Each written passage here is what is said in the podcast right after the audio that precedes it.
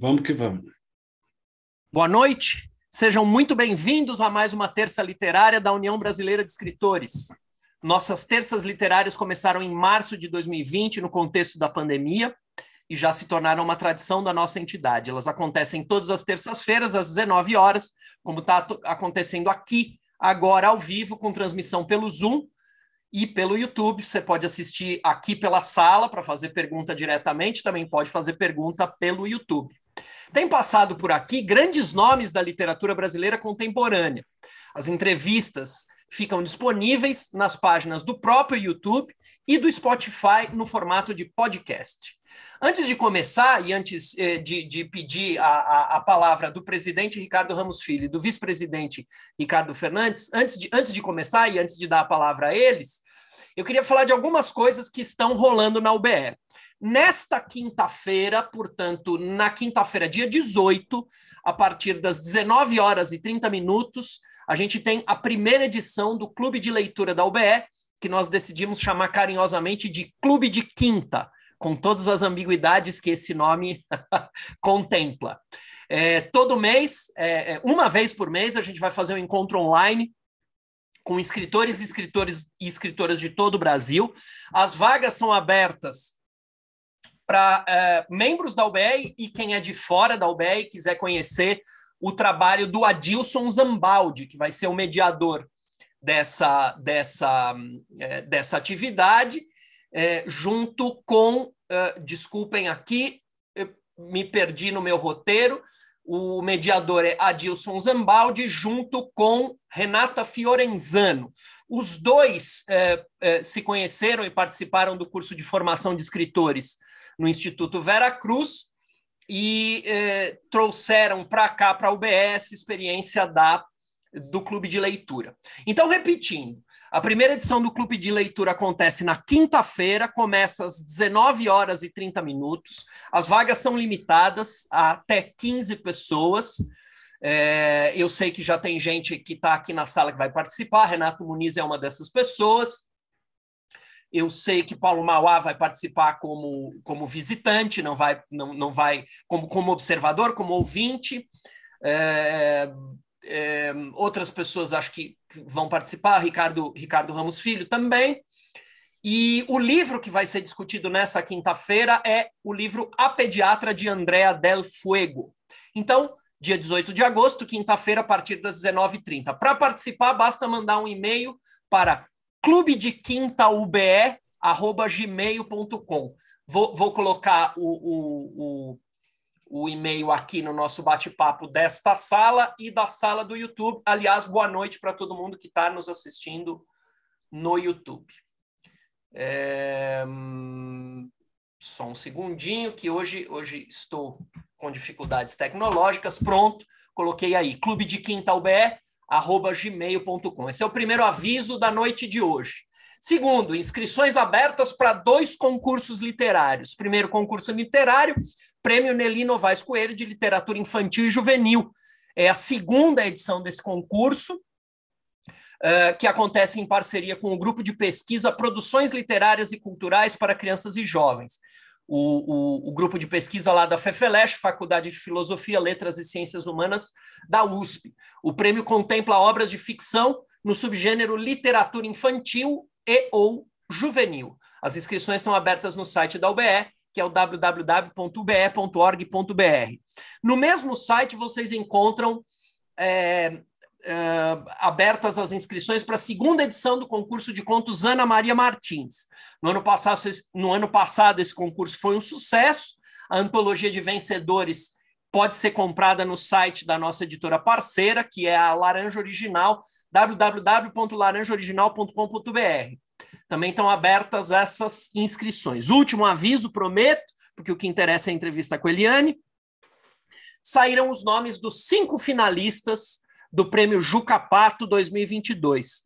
São eles: Eliane Brum, Fernando Moraes, Laurentino Gomes, Marina Colassante e o padre Júlio Lancelotti. No site, os, os associados da UBE já podem votar. Lembrando que o Jucapato nos últimos anos aconteceu da seguinte maneira: num primeiro momento, numa primeira fase do Jucapato, o público em geral podia indicar nomes de escritores. Nesta fase em que nós estamos agora, só podem votar nos cinco finalistas os associados da UBE. E fica o convite para quem quiser se associar para votar no seu escritor preferido entre esses cinco.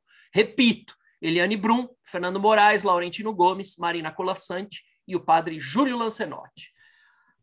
Atualmente, o presidente da UBE é Ricardo Ramos Filho, que dá boas-vindas a todos vocês e a nossa entrevistada de hoje. Boa noite, pessoal. É... Eu estou reparando aqui, a UBE tem feito tanta coisa que mais um pouco a gente não vai conseguir fazer entrevista, a gente vai ficar só falando as coisas que a gente está fazendo aqui, o que não deixa de ser ruim. É, boa noite a todos, é um prazer rever todos vocês por aqui, é, nessa já tradicional terça literária, e um prazer receber Eliana França. Tenho certeza que vocês vão gostar muito da entrevista que ela é, vai fazer agora, junto com o nosso vice-presidente Paulo Mauá. Entrem na casa de vocês, fiquem à vontade, divirtam-se. Obrigado, Ricardo. Vice-presidente da UBR, Ricardo Fernandes, dá boa noite a todos vocês. Ele vai fazer a mediação na segunda parte de hoje. Boa noite, Eliane, tudo bem? Seja muito bem-vindo ao UBE. Vai ser muito bacana essa entrevista, esse bate-papo com o Paulo Mauá. É, como o Rogério disse, eu, a partir de umas 19h50, 19h45, 19h50, eu vou coordenar as perguntas, vou fazer as perguntas do pessoal do YouTube e aqui do Zoom para você. Tá? Então, a gente vai fazer a entrevista até por volta, o Rogério me corrige, de umas 10 para as 8, e depois a gente vai fazer as perguntas, eu vou ler as perguntas do público para você. Uma ótima entrevista. Obrigado, Ricardo. Eliane, seja muito bem-vinda. Eu vou apresentar a Eliane para todo mundo que está nos ouvindo agora ou que vai nos ouvir depois na gravação. Eliane França é formada em artes cênicas pela Unirio. Além de escritora, ela também é atriz, cantora e compositora. Ela também leciona na rede pública há 20 anos, faz parte do grupo literário Os 15 e publicou contos nas antologias Contágios, da editora Oito e Meio, e Ninhos, da editora Patuá. Eliane integra também o coletivo de escritores e artistas visuais. O, o nome do coletivo é Caneta, Lente Pincel, que tem contribuições constantes na troca de textos e imagens. O primeiro livro dela é Sobre o Dorso das Fêmeas. O Paulo Mauá vai, vai falar desse livro bastante, está mostrando aí na tela para vocês. Esse livro saiu pela editora Penalux, é o primeiro livro individual da Eliane, foi finalista no Prêmio Rio de Literatura de 2019. Eliane, seja muito bem-vinda. Ricardo Ramos já falou. É, o BE é sua casa. Seu entrevistador é o simpaticíssimo Paulo Mauá, nosso vice-presidente. É, boa entrevista. Boa noite, Paulo. Seja bem-vindo você também. Se quiser dar boa noite, já começar, a palavra é sua. Então, boa noite a todos. É uma honra estar aqui hoje como entrevistador. É uma honra estar com, com todos aqui da UBE né? E principalmente com essa moça, a Eliane França, desde que a gente conversou em junho, ela já mandou o livro uma dedicatória belíssima e, e vamos, vamos tocar. A Eliane, a primeira pergunta é uma pergunta meia padronizada, até para você ficar tranquila, para você começar a falar aqui conosco todo, com todo o pessoal, que é de onde despertou a leitura, quando despertou, né? E quando você começou a escrever e se sentir escritora? O seu som o seu som está desligado, Eliane.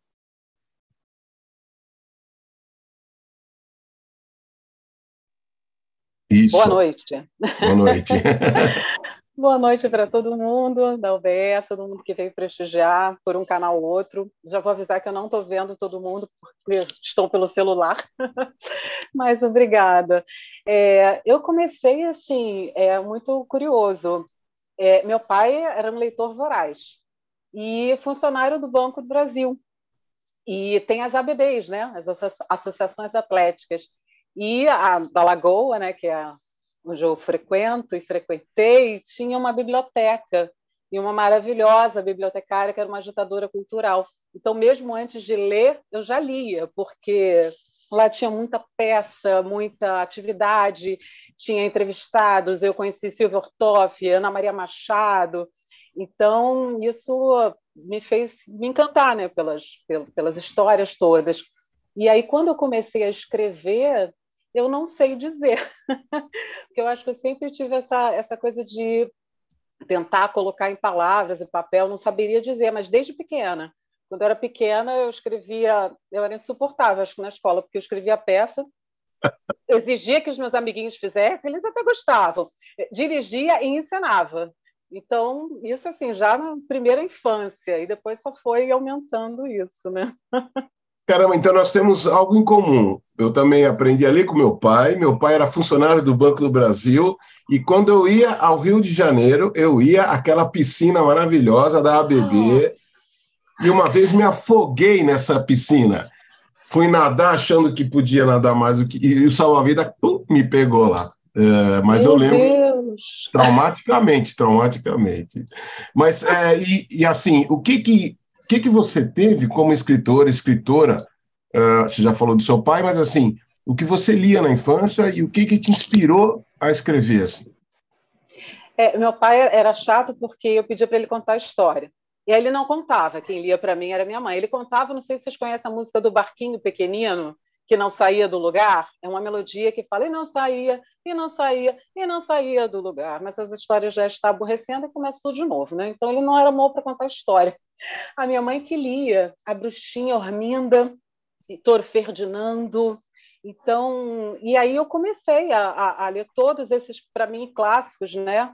É, e vivas ainda hoje, maravilhosas, né? Ruth Rocha, Ana Maria Machado, que eu já falei, né?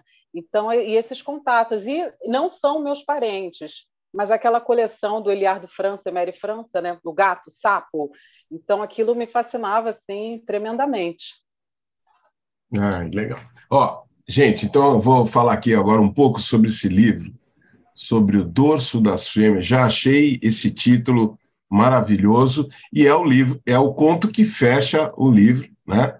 É, acho que você poderia muito bem transformar esse conto num romance, até que o conto está dividido em três atos, né? É, e na apresentação do livro, a Cláudia Lage, ela, ela faz uma colocação e vou, vou citá-la mesmo.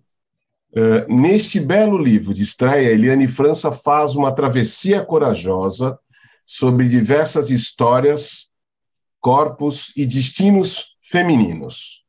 E é isso mesmo que a gente sente quando lê. Pergunta: Eliane, foi difícil essa travessia e para você produzir o livro todo? E como é que você sentiu um gatilho para escrever? Eu vou escrever um livro de contos sobre a mulher no mundo de hoje? É, esse livro de contos ele começou há muito tempo. É, então, se me perguntarem assim, na cronologia, eu não saberia dizer qual foi o primeiro. Ah, eu ia te perguntar qual era qual tinha sido o primeiro conto, né?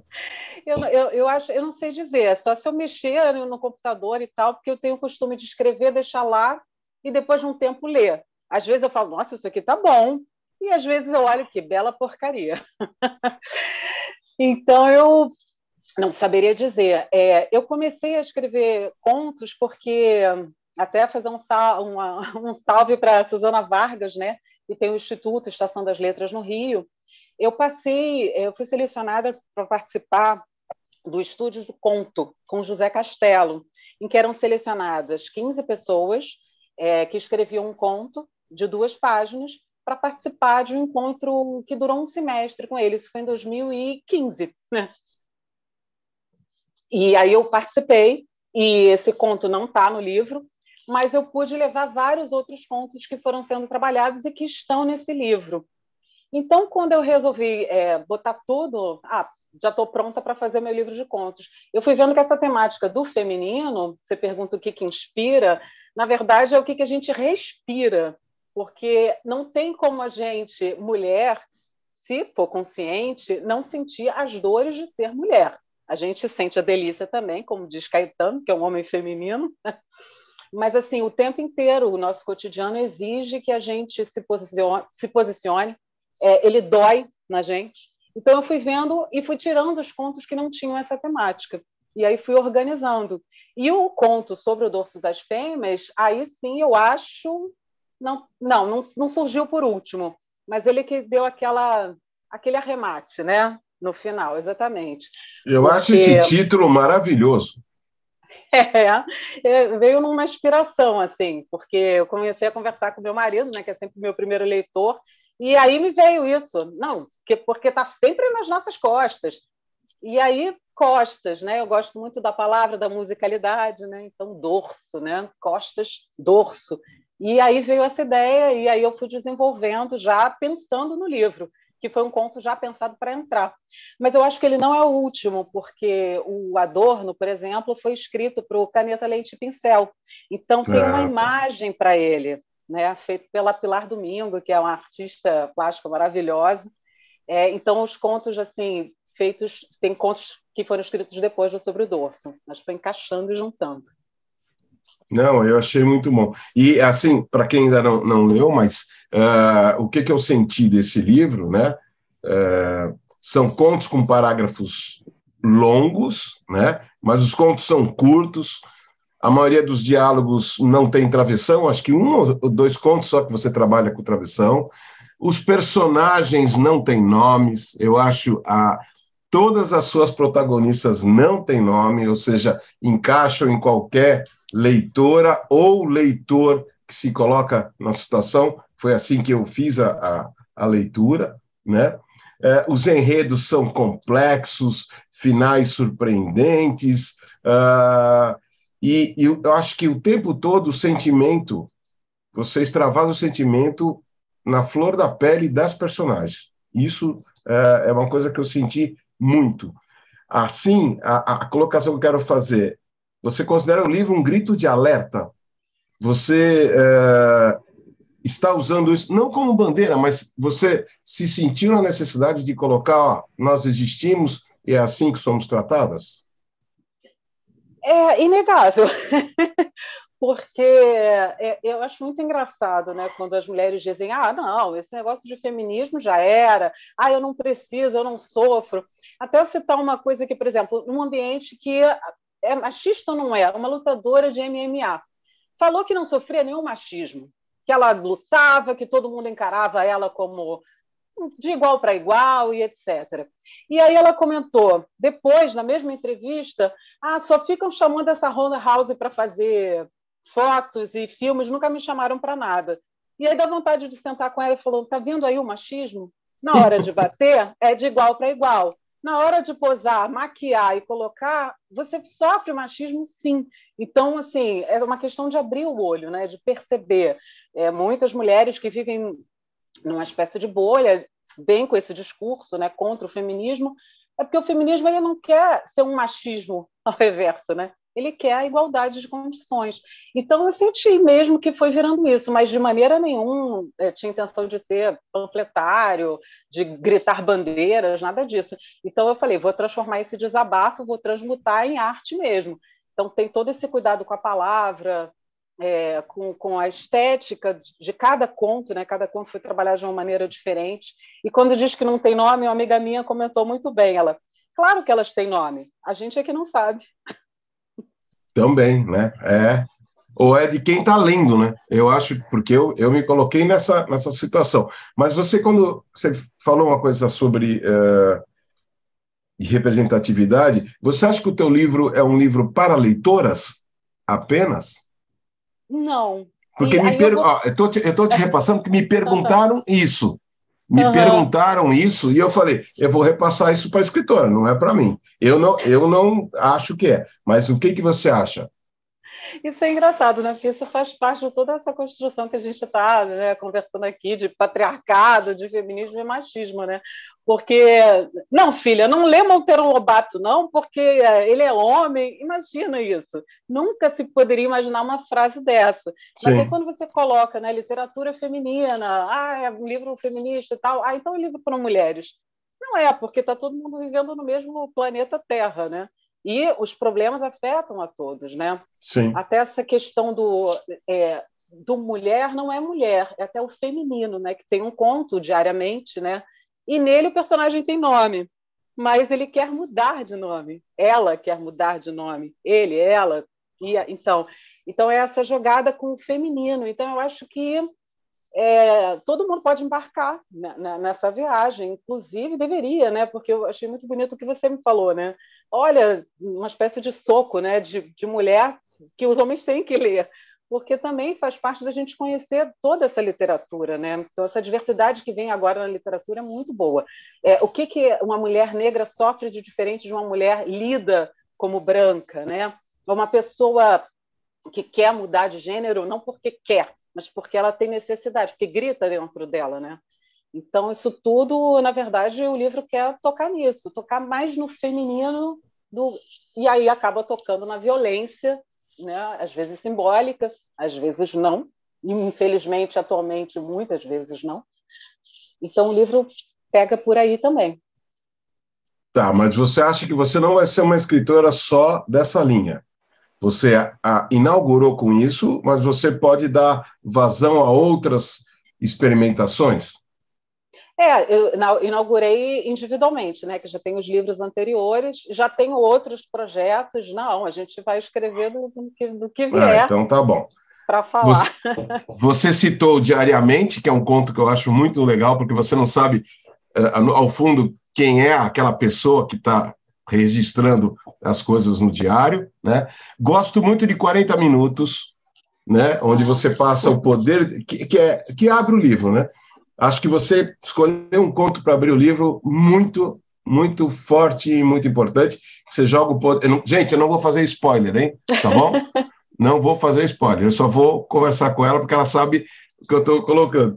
É, que é o poder de decisão está na mão da mulher, né? 40 minutos é muito bom Bilhete é uma coisa sensacional, achei assim. O noivo é puro nonsense. Eu acho que a Eliane França tinha que insistir naquela uh, naquele trabalho do noivo. Achei o noivo muito bom. Esconderijos, né? Que é uma relação de mãe e filha o tempo todo, que vocês mulheres têm diferente do que nós temos, seja com a mãe ou seja com o pai, né? E as mãos, como eu estava comentando com você, porque está ligado a esta coisa aqui, né? Está ligado à uhum. música, então. Uh, e eu me senti muito a própria protagonista ali, né? E, e, particularmente eu gostei, e vou ler um pedacinho, bem curto, de um conto que para mim tinha que virar um romance, tá? É esse cidadão aqui, ó. Ah. O, o unicórnio e a mulher do carrasco. Rogério, você que gosta de título, Olha o nome, o título deste, deste conto. Eu vou ler o comecinho. A mulher do carrasco não amava o marido, tampouco o odiava. Menos ainda aprender a conviver com ele. Todo dia era um convite à curiosidade. E era disso que ela gostava. À noite, tentava divisar no suor do marido o cheiro do medo das vítimas no almoço provocava-o com a pimenta exagerada. E nas horas de tédio, tudo fuçava e quase sempre encontrava relíquias de segredos. Você tem que transformar isso num romance, essa história. Achei essa história muito. Está muito curta, está muito curta. Eu queria. Você já pensou em, em trabalhar um dos contos para romance? Ou você mesma uh, qual, qual o seu próximo projeto? Pronto, a pergunta é essa. O unicórnio, a mulher do Carrasco, é engraçado porque eu acho que ele tinha umas quatro páginas. E aí eu fui participar de um concurso que tinha que ter duas. Aí eu cortei ele. Assim, fiz, né? Sem dar spoiler, mas fui lá e tchá! Decepei. E aí ele não foi aprovado e tal, e ele ficou lá. Ele talvez seja um dos mais antigos mas ele tinha assim, entre duas e quatro páginas. Aí, quando eu fui ver o que, que eu tinha aí, já tinha essa ideia do, sobre o dorso das fêmeas, ele veio, eu falei, nossa, esse aqui está perfeito. E aí eu fui incompredando, fui incompredando, fui incompredando. E aí, pra, eu não vou dar spoiler, mas para quem lê, né, eu, eu olhei para o meu marido e falei assim, vê aí o final. Aí ele, ah! aí eu, é isso aí, é isso, eu sinto muito, e vamos lá. E aí ele ficou assim um pouquinho mais comprido. É, mas, mas eu... ele, tem, ele tem corpo para romance, esse, esse, esse seu texto. É, várias vezes me falam isso desse, desse e também no, no, já falaram isso do Adorno, né? Falaram, nossa, eu quero saber mais da vida dela, de antes e depois, e o que será realmente que aconteceu. É, mas assim, eu não tenho ideia de romance para nenhum desses contos, não. Não descarto a ideia. Mas, por exemplo, o noivo, eu vou dar um segredinho, então. O noivo eu tenho dois contos relacionados com ele. Então, eles podem aparecer aí em qualquer lugar. Não é, o noivo... um romance, mas. o, o, noivo é sensacional. O noivo achei. Então, em cima disso, eu noto que você uh, carrega muito uh, o realismo, né? o dia a dia da mulher uh, e nos próprios personagens. Mas você tem alguns contos. O fanta... Eu acho o, o unicórnio e a mulher do carrasco fantasista, eu acho muito bom o trabalho que você faz. Eu, eu sou fã desse tipo de conto, mas você tem contos como o Ano Novo e o Noivo, que são le levados para o humor, né? Uh, então, a, a, pergunta é: o que, que você tem mais facilidade de escrita? Quando é que você se sente mais à vontade? Quando você tem um texto leve, quando você trabalha com a fantasia, ou quando você quer fazer um. Uh, que, que, a sua protagonista seja uh, uma bandeira de uma denúncia? o que eu gosto mais é quando eu começo o texto e eu descubro o que, que eu quero dele, assim, que, que linguagem que ele vai ter, não só a história, início, meio e fim. Uma das críticas negativas que eu recebi, assim, antes dele virar livro mesmo, antes até de eu escrever para o prêmio, é que as histórias não tinham início, meio e fim. E aí até comentaram, mas isso é uma crítica muito ortodoxa, muito antiga, né? E eu amei o que a Cláudia Lage, né, a Aurelia escreveu, que são cápsulas, né? Conto cápsulas. Então, eu quando vejo aquilo, pode ser começar por uma frase, eu vejo para onde ele vai, né? E às vezes ele vai para um caminho completamente diferente. Eu tenho o conto, o meu primeiro conto publicado, né, do Contágios, deixa eu ver se está aqui, que é o livro que foi publicado pela editora Oito e Meio. É, ele começa de súbito levantou-se, sabia o que devia ser feito, calçou chinelos, vestiu o roupão. É a caixa. E ele, eu fui trabalhar com ele no estúdio do conto. Então, para mim, era um conto de, de terror. E aí, à medida que eu ia lendo para os meus colegas dos 15, né? Que, aliás, saúde quem estiver aí, que eu não estou vendo, mas obrigada. É, ele foi mudando, e até que alguém comentou assim: nossa, essa, essa mulher é completamente louca. E nunca tinha me passado pela cabeça que ela era louca. Aí eu, ah, ela é louca? Então ela vai ser louca. Então eu fui trabalhando aquele texto, ele começa com um parágrafo enorme e vai diminuindo porque dentro da caixa tem uma boneca, sem dar muito spoiler, mas é, e essa boneca racha o rosto, e isso é que atormenta a protagonista.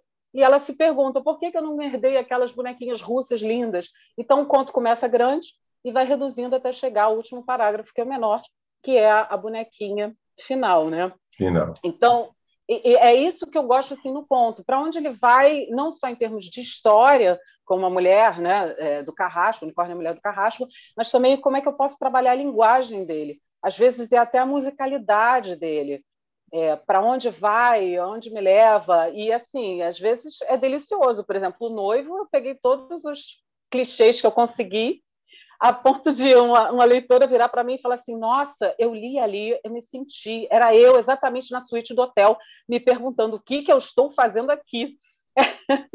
eu nunca passei por isso é, enquanto a protagonista, né? Mas assim, vários casamentos e tal, tem todo esse ritual e eu quis trazer esse ritual. Então eu me diverti escrevendo, apesar de ser angustiante, porque não é, final... é, é, terrível. É, ele, ele tem o, o, o, humor, né? Você vai lendo e você vai se colocando como se fosse uma noiva com madrinha, o vestido e é, mas ele é ele é muito bom, né? Ele, ele leva conduz você em cima do que você trabalha no, no texto. Estou falando novamente aqui, ó, gente, sobre o dorso das fêmeas é, da Penalux, não é isso? É.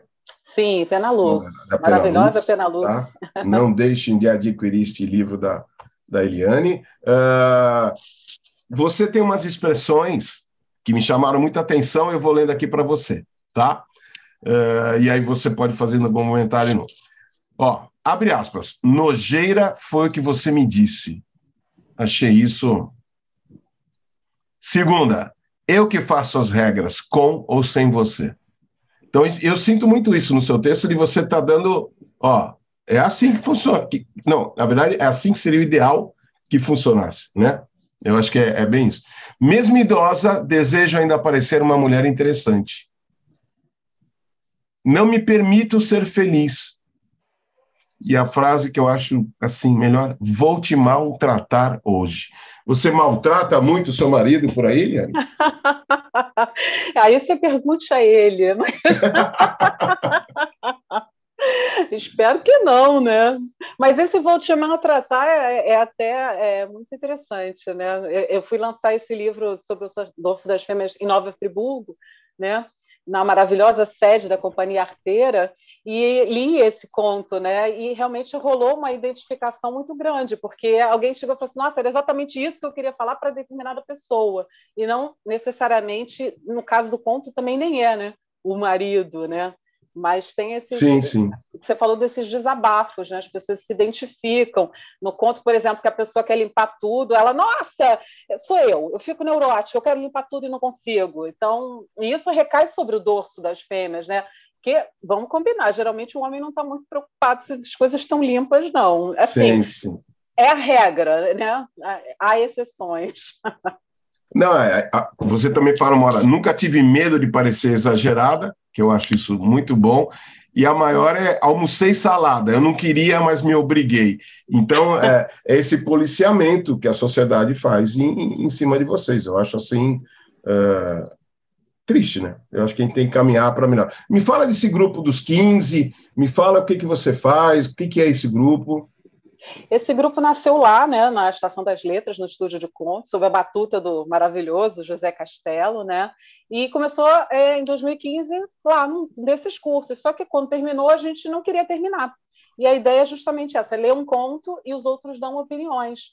Então a gente prosseguiu e começou a se encontrar na casa né, de todo mundo, aí marcava. No primeiro ano foi assim, todo mês tinha. Aí veio a pandemia, claro que rareou muito. A gente chegou a fazer encontro pelo Zoom, né? E aí voltou, já fizemos encontro presencial, fizemos encontro de máscara, mas é uma coisa muito forte, porque até hoje a gente, é claro que o grupo deu uma diluída, mas até hoje a gente se encontra para ler, né, contos e tal. Até teve um colega nosso que fez a passagem, né, Daniel Steele, e lançou um livro póstumo. Então a gente fez uma reunião em que a gente leu contos baseados nos contos maravilhosos que ele deixou para a gente muito generosamente.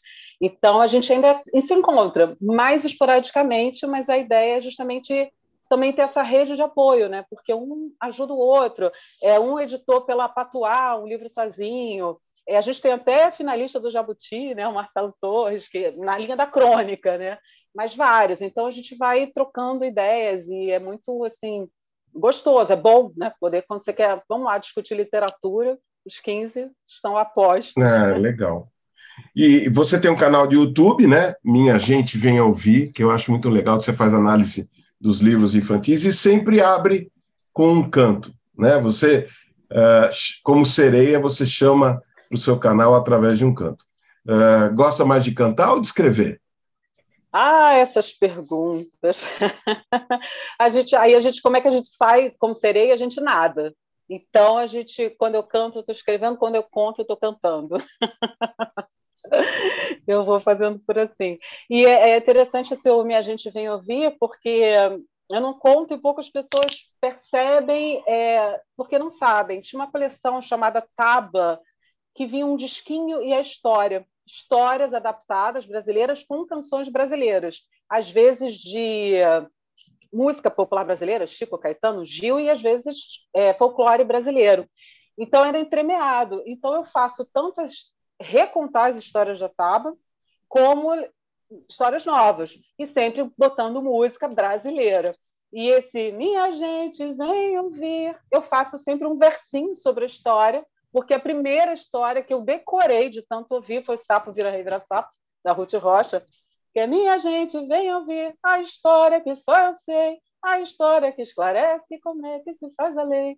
E aí vai. Então, eu sempre coloco o começo da história e no final é, a mensagem, ou será que tem mensagem essa história, e falo, mas a história se repete, aí vai lá, vai lá, vai lá, vai lá, rima e fecha aí, bonito.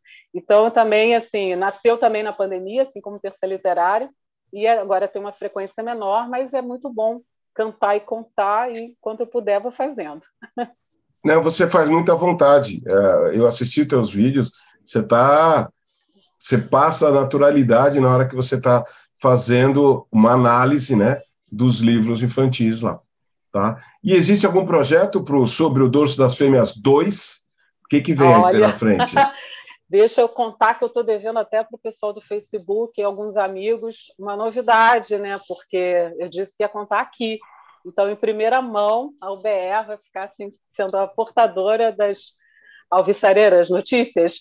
Sobre o dorso das fêmeas, vai virar uma peça de teatro ah. nas mãos da Companhia Arteira, de Nova Friburgo, que é a maravilhosa Gabriela Ribas, que é uma super agitadora cultural, atriz maravilhosa dessa companhia, ela leu, fez o lançamento lá, organizou tudo e falou: quero fazer uma peça. Você autoriza? Falei, mas é claro.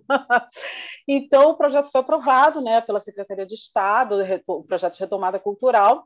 Eles já tiveram alguns encontros virtuais, porque a direção vai ser do premiadíssimo Renato Carrera, a gente é contemporâneo da Unirio, então a gente está amando assim fazer esse encontro de, de novo, ainda mais sendo meu livro assim o, o promotor disso tudo, eu estou nas nuvens. Então vai virar uma peça e deve estrear ainda esse ano, porque é, lá, até, é, lá, até, me perguntaram, ai, é porque eu, eu, tive a surpresa assim de uma atriz lá, de, uma atriz lá não, a maravilhosa Carol Fadinho, ai, posso ler?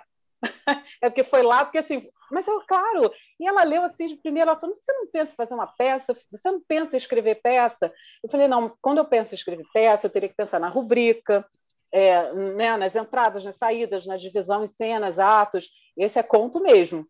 Então, eu estou assim maravilhada de alguém poder pegar isso e transformar realmente em cenas, falas, ações dos atores, né?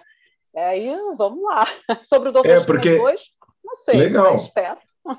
Não, parabéns, isso acho que é, é estimulante para todo escritor. E eu, o que eu senti mesmo na, na leitura, uh, às vezes parece que é a mesma protagonista passando por situações inusitadas, né? A, a mãe com a filha, ela na faculdade, uh, as mãos, dá, dá para você transformar isso mesmo, quase todos, numa personagem uh, em fases da vida dela, né?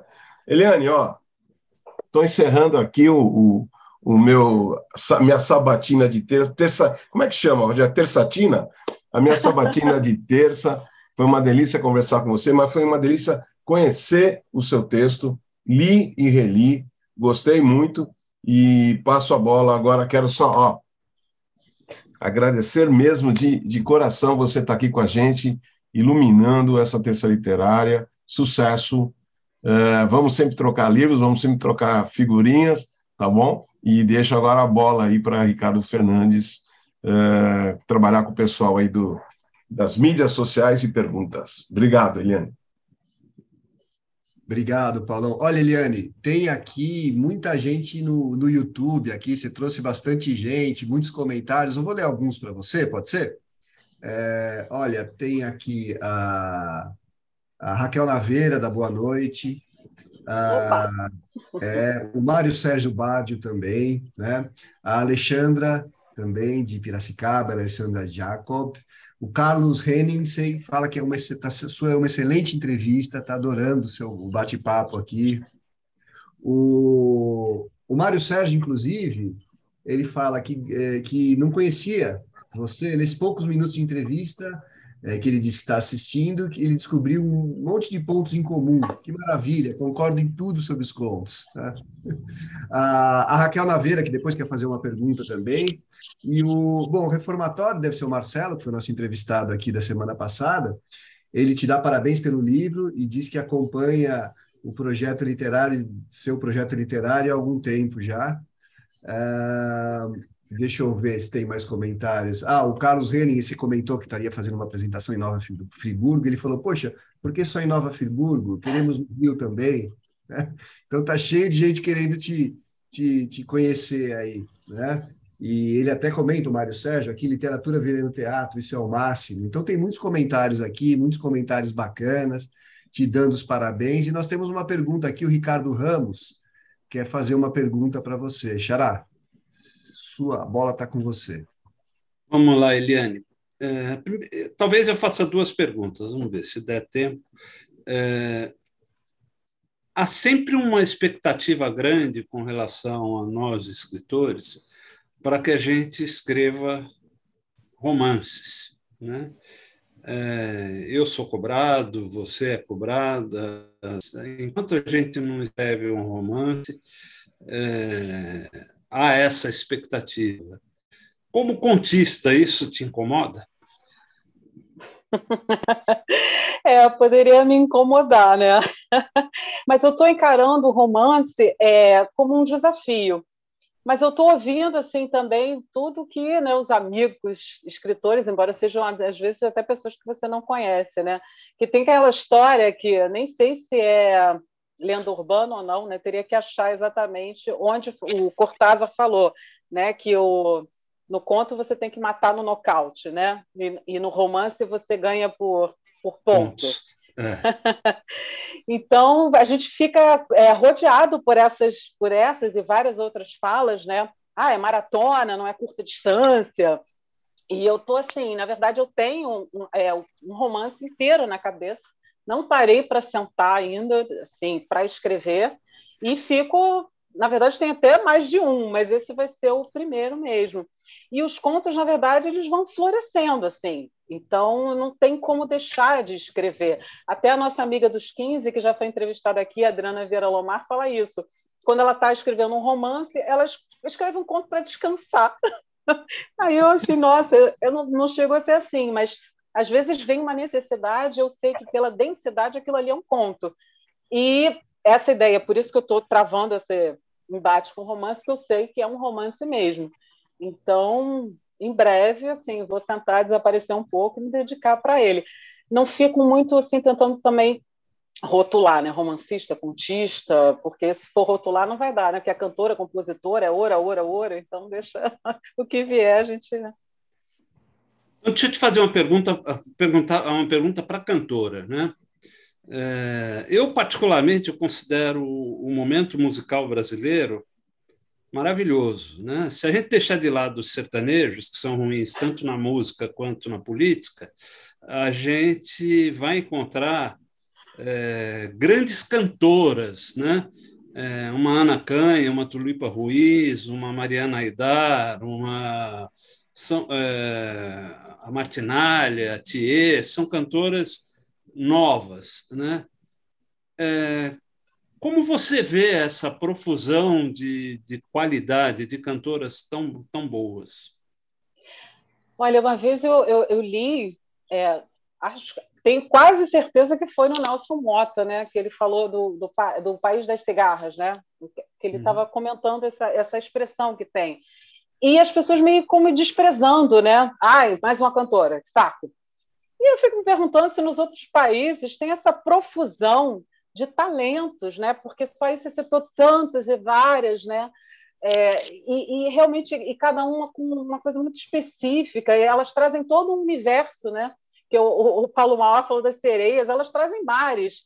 E, na verdade, essa questão comercial é que vai soterrando todo mundo, né? Isso é muito conhecido no meio musical. Ou você faz aquele sucessão Ivete Sangalo, ou você não existe. As pessoas, ah, quem é Tia? Tulipa Ruiz? Ué, e aí você tem a oportunidade de ouvir, né? Aquilo fica um ramo pequeno, um pouco desconhecido, né? Ou conhecido só pelo, pelo meio musical, até ter um sucesso numa novela, uma coisa assim, e as pessoas se surpreenderem, ué, nossa, que, que moça talentosa, nossa, que cantora maravilhosa. Então, é, é, o Brasil reclama da abundância que tem, né? Isso vai em tudo, né? A gente vai desperdiçando assim, talentos, né? desde a infância. Né? Desperdício Verdade. de inteligência desde a escola, né? as crianças fora da escola, ou não aproveitando tudo que tem. Né? Até porque então, a gente não cuida da, da nossa arte. Né? É. é. Infelizmente. É, é. Então, assim, sertanojo, né, como o pessoal gosta de dizer, é um grande sucesso comercial, mas e musicalmente, né? é, o que, que traz para a alma, né? Que é o objetivo de todas essas cantoras raiva. que foram citadas. No meu caso, traz raiva. é, vamos trabalhar com a raiva. ah, legal, Eliane. Obrigado, viu? Oh, obrigada. Muito bom. Uh, Eliane, aqui, olha, tem várias, tem uma pessoa, vários comentários aqui, eu vou ler alguns para você. Aqui do iPhone, eu não sei quem é, é, quem está escrevendo, mas aqui do Zoom fala que tá, é, estou aqui sentindo um orgulho enorme. É, depois a pessoa, é que está com, tá com a legenda de iPhone aqui, a gente não sabe quem é, mas depois se pudesse identificar, deve ser alguém próximo de você. Aqui também, olha, no YouTube, é. Ah, é Adriana Vieira Lomar. Ah, ah Adriana, um beijo. Nossa querida Adriana, beijo para ela. Ah. Ah, olha, aqui eu vou ler mais uns comentários. Tem muita coisa legal sobre você, viu? É, deixa eu ler que tem tanta coisa aqui. Depois eu vou passar para a pergunta da Raquel. Vou ler a pergunta da Raquel, tá?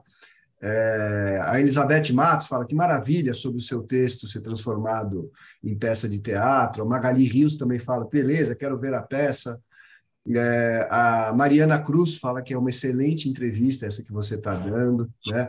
A, a Alexandre, a Alexandra diz que é, te dá os parabéns, fala que você é uma encantadora escritora e contadora. O meu cachorro está gostando, está latindo, está te dando os parabéns. que bom, que bom. Né? a, a Mariana, inclusive, é, é, olha, ele está ansioso. Olha, não só a Mariana diz que está ansiosa pela peça, como o meu cachorro também. Né? É, deixa eu ver. Ah, olha só o que a Magali Rios diz. Tomara que na peça tem espaço para você atuar também e cantar artista completa, sou sua admiradora.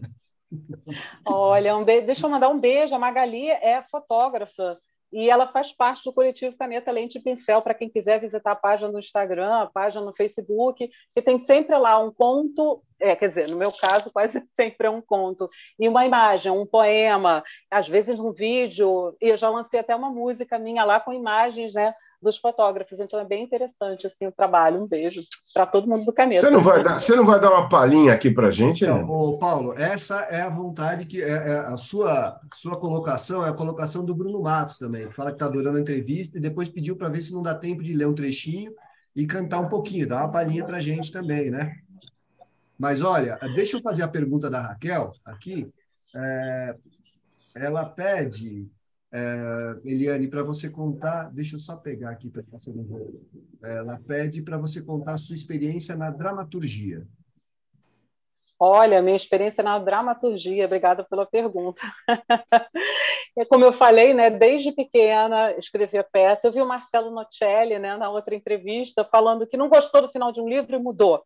Né? Eu achei maravilhoso, porque eu fiz isso com a Maria Clara Machado porque eu tinha que fazer Menina e o Vento. Eu falei, essa peça é muito comprida, e esse final não faz sentido. Aí eu, criança de 10, 12 anos, peguei e mudei o final todo, e encenei com o meu final, não da Maria Clara Machado. então, as crianças, as crianças isso é permitido, assim. e sempre escrevi também peça, né? mas é, é, eu não me dedico muito à dramaturgia. Eu tenho alguns projetos, eu gosto muito de ler, eu acho assim sensacional, que é uma coisa que até perguntaram, é, você lê peça de teatro? E quem faz faculdade de teatro lê muita peça de teatro, mas é um costume que eu sempre tive, né? E que é outra viagem, na verdade, né? Então, não sei se eu vou escrever alguma peça sem encenada por agora, mas tem projetos também. Bacana. Olha, o, o Fernando Dezena quer fazer uma pergunta para você. Dezena, você abre o microfone, por favor. Boa noite. Tudo bem, Eliane? Parabéns pela entrevista. Você tem uma, uma energia assim muito boa, muito gostosa, uma alegria enorme. É, é muito é muito bom numa terça-feira encontrar uma pessoa como você. Canta bem, mas eu fiquei. É, teve uma parte da entrevista que, que eu fiquei curioso nesses encontros literários que vocês fazem. Você falou aí de relance que vocês fizeram um encontro com máscaras. Eu falei, porque os escritores têm algumas manias, né? Tem uns que escrevem em pé, outros deitados, outros de madrugada, cedo. Eu fiquei pensando qual é o sentido de, de, desse encontro de máscaras. Eu gostaria que você mais sobre isso e gostaria que você falasse também sobre os contistas que te inspiram. Olha, é muito engraçado isso. É como disse, uma vez até o Marcelo Torres falou, cabeça de ficcionista é uma coisa complicada. Que você falou encontro com máscaras. Aí minha mente foi lá para a Unirio, que a gente trabalhou com máscara, máscara expressiva, máscara larvária, meia máscara. Eu falei assim, mas gente, a gente fez encontro com máscara. Não, é porque como foi no meio da pandemia, era máscara cirúrgica, máscara essa para proteger da Covid. A minha mas cabeça poderia, já foi né? longe. É, não, mas eu fiquei imaginando, que realmente, como tem é, um pouco essa formação, né, e, e, amo o trabalho de máscaras do Moitará, Ana Ascar, tem um monte de, de, de trabalhos com máscaras teatrais que eu adoro, poderia até ser, mas no caso a gente fez um encontro ao ar livre, porque foi ainda estava assim naquela naquela falta de vacina, todo mundo vacinado, mas com medo, então a gente fez no aterro, com máscara cirúrgica, máscara de proteção mesmo. Então foi, foi assim. E contistas que me inspiram, quem sempre me inspirou foi essa que pode fazer minha orelha, mora no meu coração, a Cláudia Lage, né? A precisão cirúrgica, assim, o devaneio, ah, e, e o Altran Dourado fala para a gente. É, é, engraçado esse conselho, né? Não sei se ele daria esse conselho para homem. Olha como é essa questão né, da literatura masculina e feminina. Para as mulheres se afastarem de Clarice Lispector e Lígia Fagundes Telles. Eu falei, que conselho mais engraçado, né? que acho que a gente vai copiar isso. Mas, assim, é inegável, elas são um clássico, né? Elas são realmente dignas de estar em classe, não tem como, ali você destrincha tudo, né? E tantos, o Cortázar, assim, Hermann Hesse.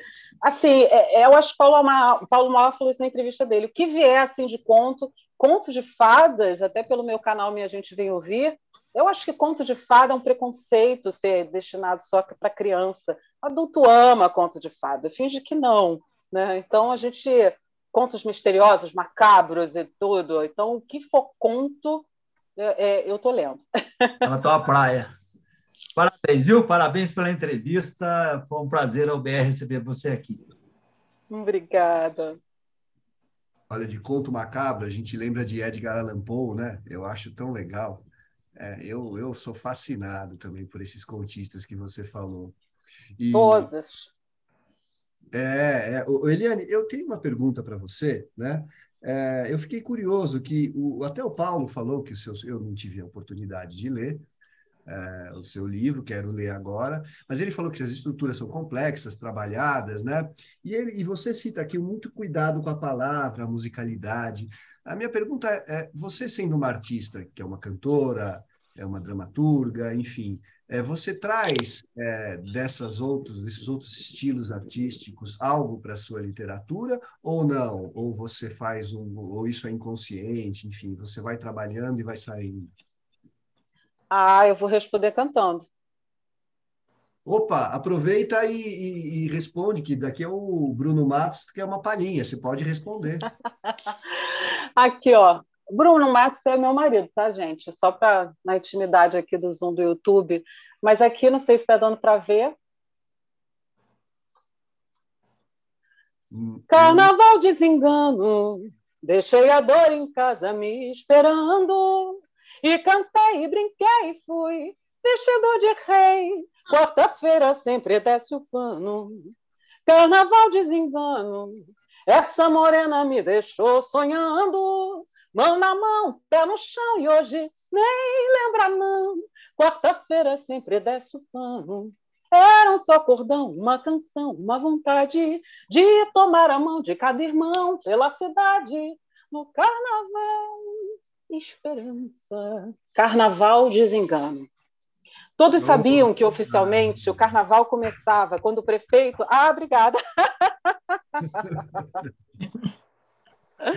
Os aplausos então, vieram antes do término.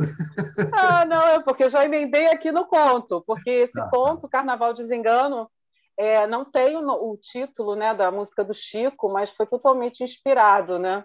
Vou ler só o primeiro parágrafo para dar um gostinho, pode? Claro. Todos sabiam que, oficialmente, o carnaval começava quando o prefeito passava a chave para o Rei Momo, cidade estranha, que oficializava uma folia que começava antes do seu início e não terminava na quarta-feira, que deveria marcar o seu fim.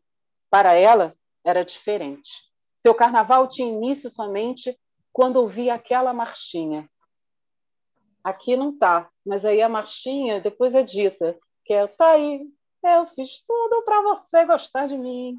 Que realmente essa marchinha, quando começa, dá uma, assim, uma, uma sensação e que eu tive que transformar nesse conto.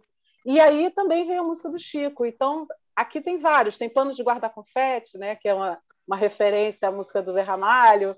E tem também outra conversa com o Chico, tá vendo? Que o Chico tem essa coisa do feminino. Então, quando o Paulo Malá cita, né, hoje eu vou te maltratar, é uma resposta, né? Eu te perdoo por fazeres mil perguntas. E aí eu respondi, toma, Chico, tá, tá respondido aqui em conto. que bacana. Escuta, olha, a, a, a, a, sua madrinha aqui dá um beijo, viu? Ela ah, que... Emília Gebalha, maravilhosa escritora dos 15 também, minha madrita. Deixa eu ver se tem mais pergunta aqui. É... Eu acho que. Posso, eu, posso eu fazer uma? Posso eu fazer uma? Ah, só só para a gente acabar. É, vou, vou, Eliane, eu desde já não é da semana passada, mas na semana passada o, o Marcelo Nocelli veio aqui. A gente falou muito de é, do, desse momento atual que a literatura brasileira está vivendo. E aí eu, eu, eu já pensava isso, mas eu não falava. Eu, eu falava quando eu dava aula. Eu falava para os meus alunos: olha, eu acho que a literatura brasileira está vivendo um grande momento, talvez o maior momento. Aí, aí, quer dizer, o maior momento, aí o pessoal fala: não, mas e o modernismo? E a geração ali dos anos 30 e tal. Mas aí o Marcelo Nocelli lançou aqui. Nos últimos 50 anos, a literatura brasileira está vivendo o seu grande momento.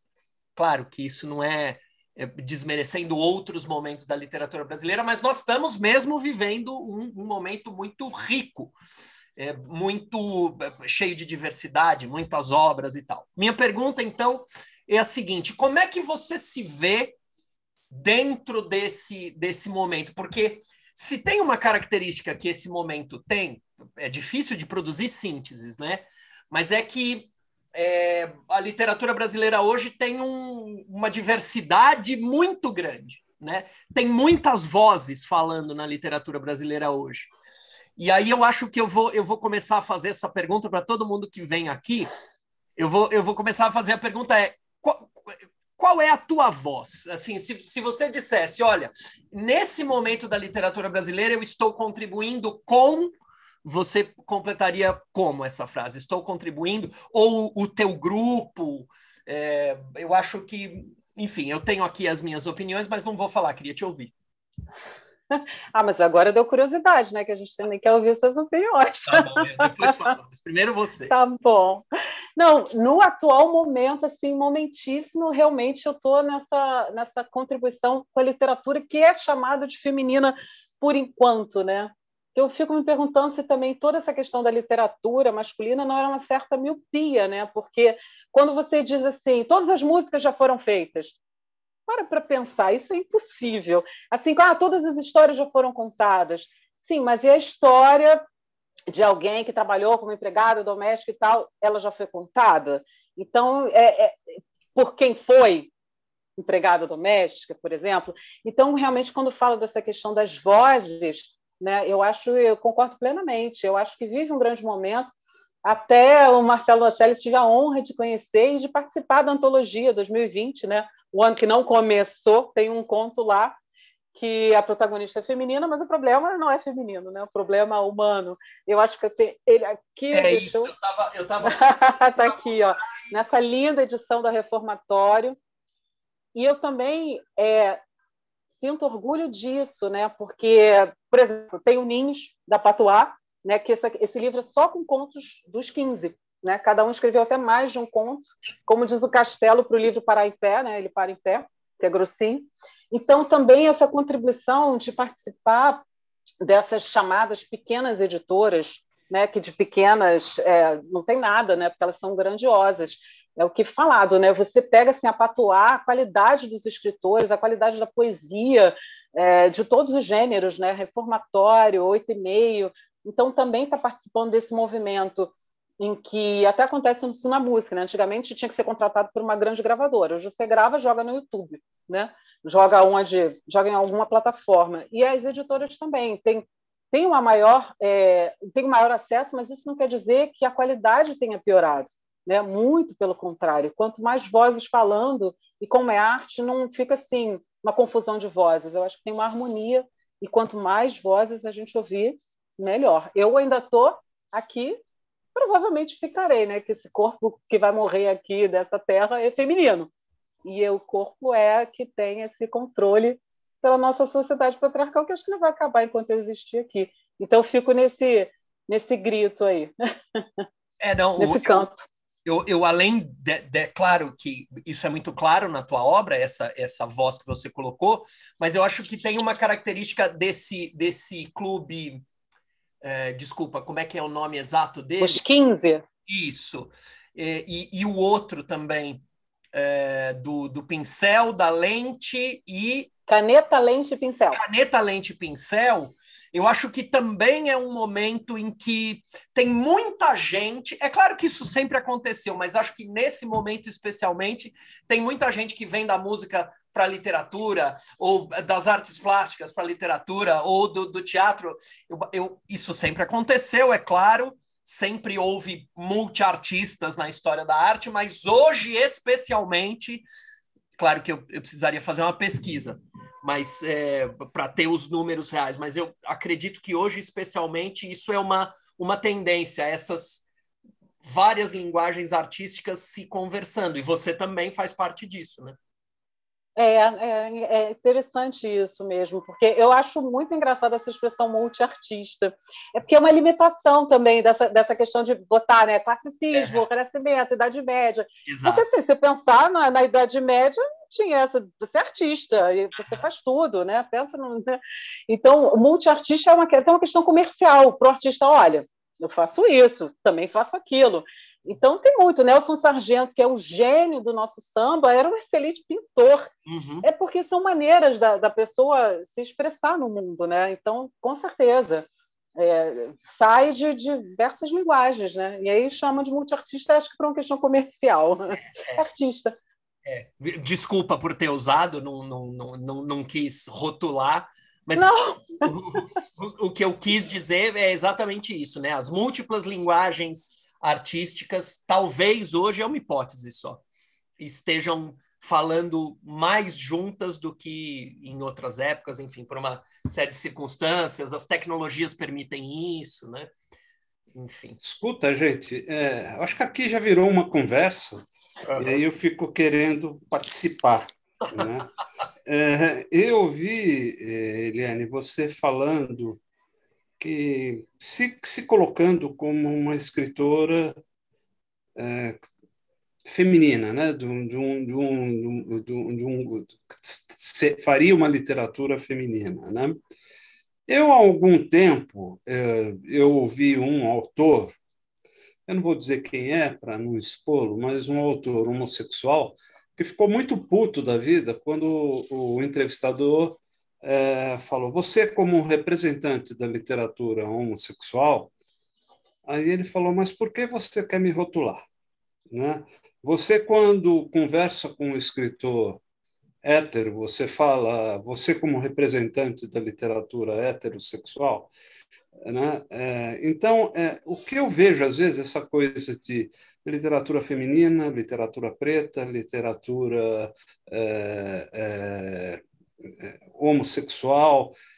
Isso não são limitantes. No, no fim, não é tudo literatura. O ideal não seria que a gente olhasse para o texto como um texto literário e, e, e, parasse um pouco com esse tipo de cobrança? Não sei, me veio isso agora. Eu acho assim, vou apelar aqui para o lado pedagoga, então, para a psicogenética. Como uhum. diz assim, é, um pedagogo que eu amo, Lauro de Oliveira Lima, né? É, a, a, você tem que ensinar, né? Ensinar não, ajudar a criança a aprender de acordo com o nível que ela está, né? Então, a Lua lá, se você falar que é um satélite natural da Terra para uma criança que está com a idade de 5 anos, você não está sendo assim, muito eficiente. Você falar, olha, a Lua é de queijo, lá tem São Jorge com dragão, ela vai falar, ah, Lua. E aí vai passando os estágios, né, de acordo com o Piaget, e ela vai começando a entender. Então, acho que a gente vive um momento em que é necessário dar essas fincadas, né? da literatura feminina, da literatura negra. É, eu sigo uma página Lendo Mulheres Negras. Isso está sendo importante agora. Está sendo importante até esse autor falar isso. Poxa, não pode ser chamado tudo de literatura. Então, ele está assim, naquele lugar, sem cair na, na, na, na, armadilha, no lugar de fala, né? que é um lugar mesmo, todo mundo pode falar, mas você fala de onde? Então, ele está falando dali, é, isso também é importante. Né? É claro que é tudo literatura, mas a gente está naquele momento, eu acho que a lua ainda é de queijo, porque durante muito tempo, como eu falei, será que a literatura não era míope? Porque se pensar só aqueles problemas masculinos, né? hoje em dia, por exemplo, a gente é, tem muito mais livros sobre a questão da maternidade, ser ou não ser mãe, porque é isso que falaram uma, flip maravilhosa que eu fui, né? que é, tem esse livro, Maternidade, é, é Sheila, vou falhar o sobrenome dela, que ela falou: se, se os homens fossem mulheres, a principal questão filosófica ia ser ter ou não ter filho. Isso Sheila não é Esmanioto, não é Sheila Esmanioto? Não, não, não. É, É, ela não é brasileira, ela é ah, tá. canadense, tá. acho que é tá. Sheila Hett, não, se eu não me engano. Mas o nome do livro é Maternidade. Então, quer dizer, é uma questão, sei lá, Victor Hugo Balzac, é a visão dele da mulher de 30 anos, que, aliás, nem essa mulher aí, não sei nem mais o que está. Então, quer dizer, durante muito tempo foi isso. As mulheres até não tinham, a gente fala das editoras, né?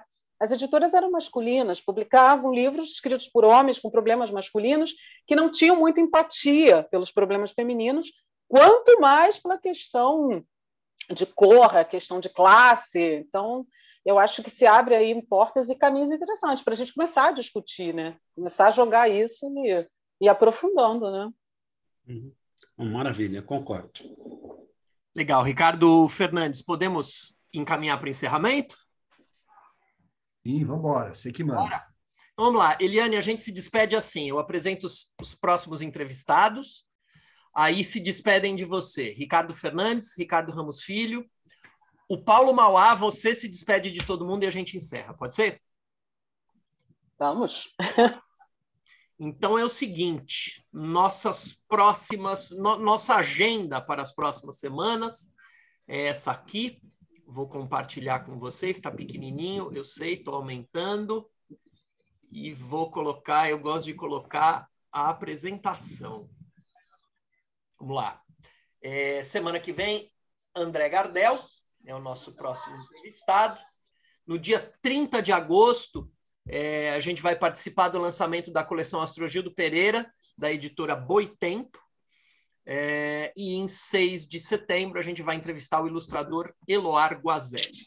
Vamos lá, Ricardo Fernandes.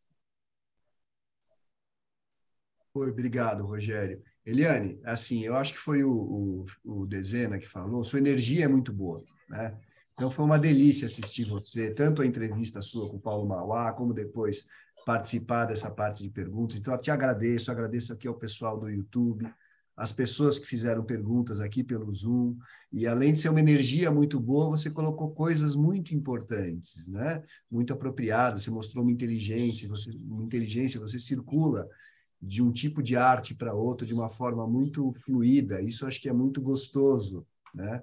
para a gente que está assistindo essa sua entrevista. Eu só tenho a te agradecer, agradecer ao pessoal do YouTube, do Zoom, e desejar uma ótima noite para você. Ricardo Ramos Filho. Eliane, obrigado. Foi uma delícia ouvir você. É, obrigado a todos os presentes, tanto aqui pelo Zoom quanto lá pelo YouTube. É sempre gostoso saber que tem gente ouvindo a gente nas terças literárias. Vocês são sempre muito bem-vindos. Obrigado, Ricardo. Paulo Mauá. Eu só quero agradecer a honra que tive de entrevistar essa mulher, como é que é fluídica, né, Ricardo?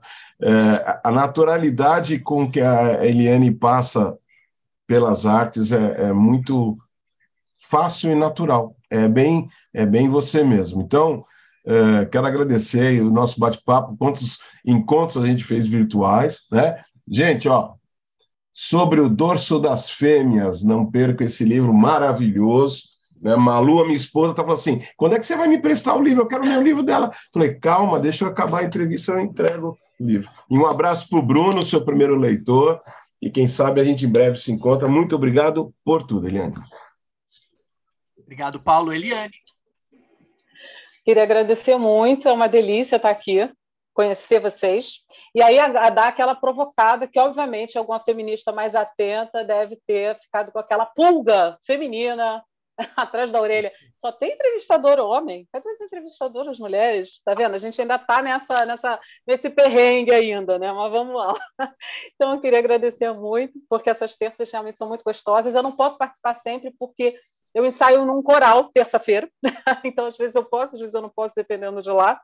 E então aqui realmente agradecer a todas as presenças, como eu disse, eu não posso ver, mas que foram ditas, os colegas de 15, o pessoal do Caneta, todo mundo que eu não conheço e veio também prestigiar.